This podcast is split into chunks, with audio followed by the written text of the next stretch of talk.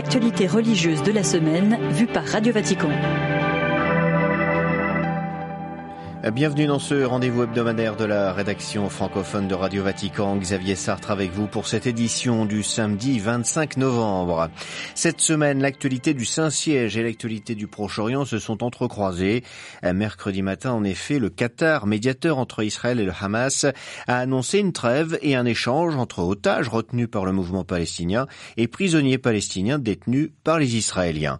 Quelques dizaines de minutes plus tard, le pape recevait au Vatican tout d'abord un groupe de proches d'otages israéliens, puis de proches de Palestiniens coincés dans la bande de Gaza, une double audience pour manifester la volonté du Saint-Père de témoigner de sa proximité spirituelle avec la souffrance de chacun.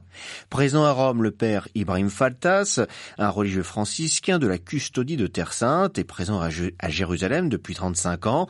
Il a rencontré le pape François mercredi, donc après sa rencontre avec les familles israéliennes et palestiniennes. Pour lui, la trêve annoncée entre Israël et le Hamas devrait être une occasion de conclure à la paix. La comunità internazionale deve lavorare adesso perché questo è il momento. La communauté internationale doit travailler maintenant car c'est vraiment le moment opportun pour mettre un terme à cette guerre, ce conflit entre Israéliens et Palestiniens qui dure depuis plus de 70 ans pour qu'ils puissent vivre en paix et que l'on ne revienne pas sans arrêt à des gens innocents qui meurent, pour qu'on ne revienne pas à la haine, à la violence.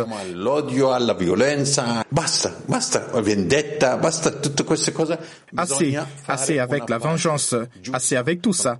Il faut faire une paix juste il y a des milliers de morts. Ils sont si nombreux, sans parler du nombre des blessés. Les gens qui sont sous les décombres, sous leurs maisons détruites, ils sont si nombreux. La situation est terrible à Gaza, mais terrible aussi à Bethléem, à Jérusalem, à Tel Aviv aussi. Elle est terrible partout. Personne, personne n'a gagné dans cette guerre. C'est une guerre perdue. Personne ne peut se dire vainqueur. Le père Ibrahim Faltas de la custodie de Terre Sainte, il était au micro d'Olivier Bonnel. Le cardinal Pizzaballa, le patriarche latin de Jérusalem, a lui aussi réagi aux derniers événements au Proche-Orient. Il se félicite de l'accord car, note-t-il, le seul canal de communication jusqu'à maintenant était celui militaire. C'est pour lui donc un premier pas vers l'apaisement des tensions internes et internationales. C'est aussi un moyen d'entamer d'autres solutions que les solutions militaires. Le cardinal Pizzaballa. La paix, la résolution du conflit ne peut pas être une victoire absolue. Elle n'existe pas. Il est donc clair que la solution ne peut être laissée aux seuls militaires. Il est clair aussi que la politique doit reprendre la situation en main, donner avant tout des perspectives, car les militaires n'en ont pas. Il est donc clair aussi donc que les négociations, la libération des otages sont les premiers pas pour ensuite entamer des pistes de perspectives politiques pour Gaza après cette guerre. C'est nécessaire.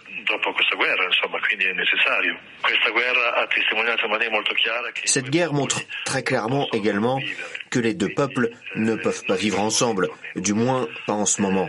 Ils doivent avoir une perspective claire, définie et précise, plus que ce qui a été fait jusqu'à présent. Le patriarche latin de Jérusalem, il répondait aux questions d'Andrea Tornielli, le directeur éditorial des médias du Vatican.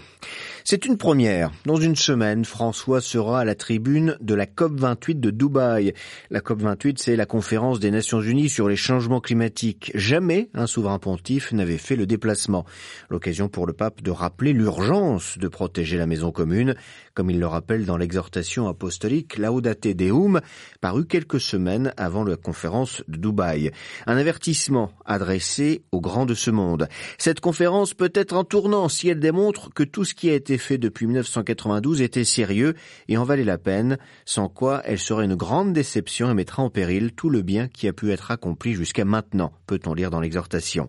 Les chrétiens sont eux aussi invités à se préparer pour ce grand rendez-vous au service de l'environnement, comme nous l'explique le frère Xavier de Benazé, jésuite, délégué provincial sur les questions d'écologie intégrale pour la Belgique francophone, le Luxembourg et la France tout ça euh, peut, peut, nous paraître lointain comme euh, chrétiens et chrétiennes de base entre guillemets. Et là, je pense que ce serait se tromper. D'abord, euh, bah, je pense qu'on peut répondre à l'invitation du pape et son exhortation, son interpellation en portant dans la prière ce processus euh, de négociation de, de, la COP à Dubaï, que ce soit notre prière personnelle ou notre notre prière collective paroissiale. Euh, le mouvement Laudato Si a, a, donné quelques pistes de prière. Euh, le service jésuite européen, le JESC, a proposé aussi à la fois de quoi prier personnellement chaque jour de la COP, parce que chaque jour de la COP a un thème, donc une méditation personnelle, et à la fois pour les dimanches précédents et suivant la COP, une intention de prière qu'on peut prendre euh, dans nos assemblées paroissiales. Donc vraiment euh, porter dans la prière, parce que si on est chrétien, euh,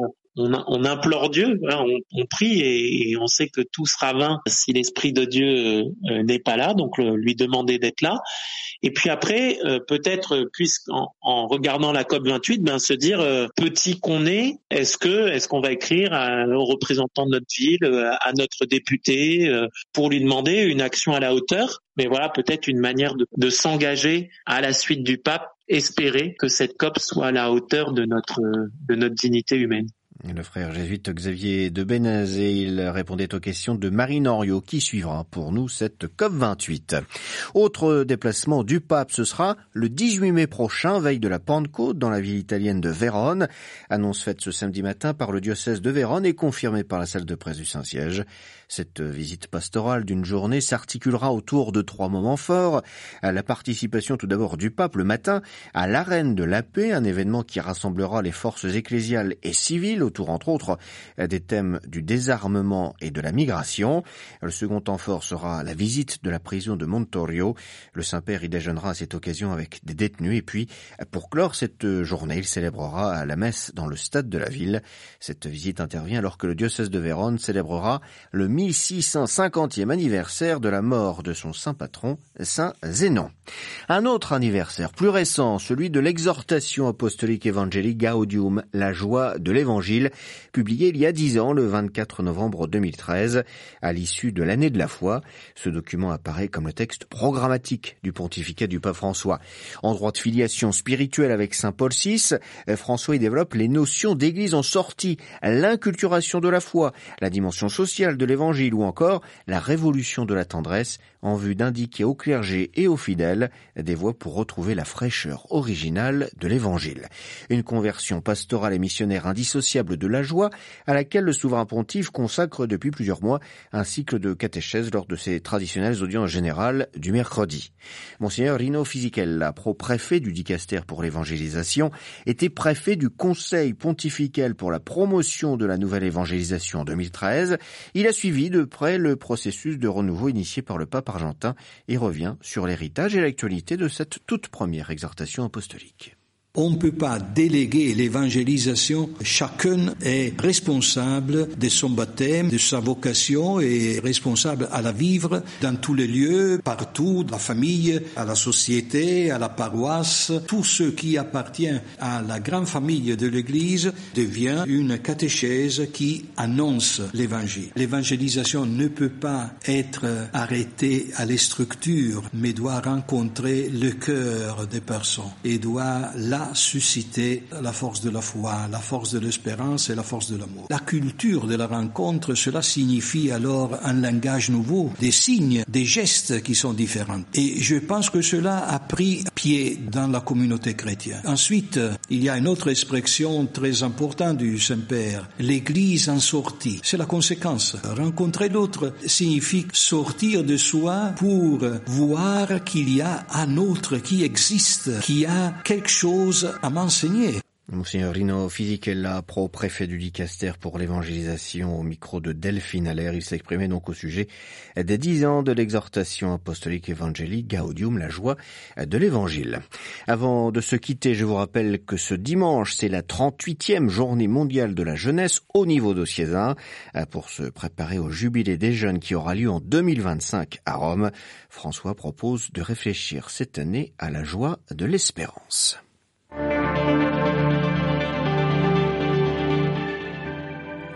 Voilà, c'est avec cette dernière information que s'achève ce Vox Mundi. Vous pouvez bien évidemment retrouver toutes nos informations sur notre site internet www.vaticannews.va ou sur notre page Facebook. Il ne me reste plus qu'à vous souhaiter un bon dimanche et à vous donner rendez-vous la semaine prochaine, même lieu, même heure.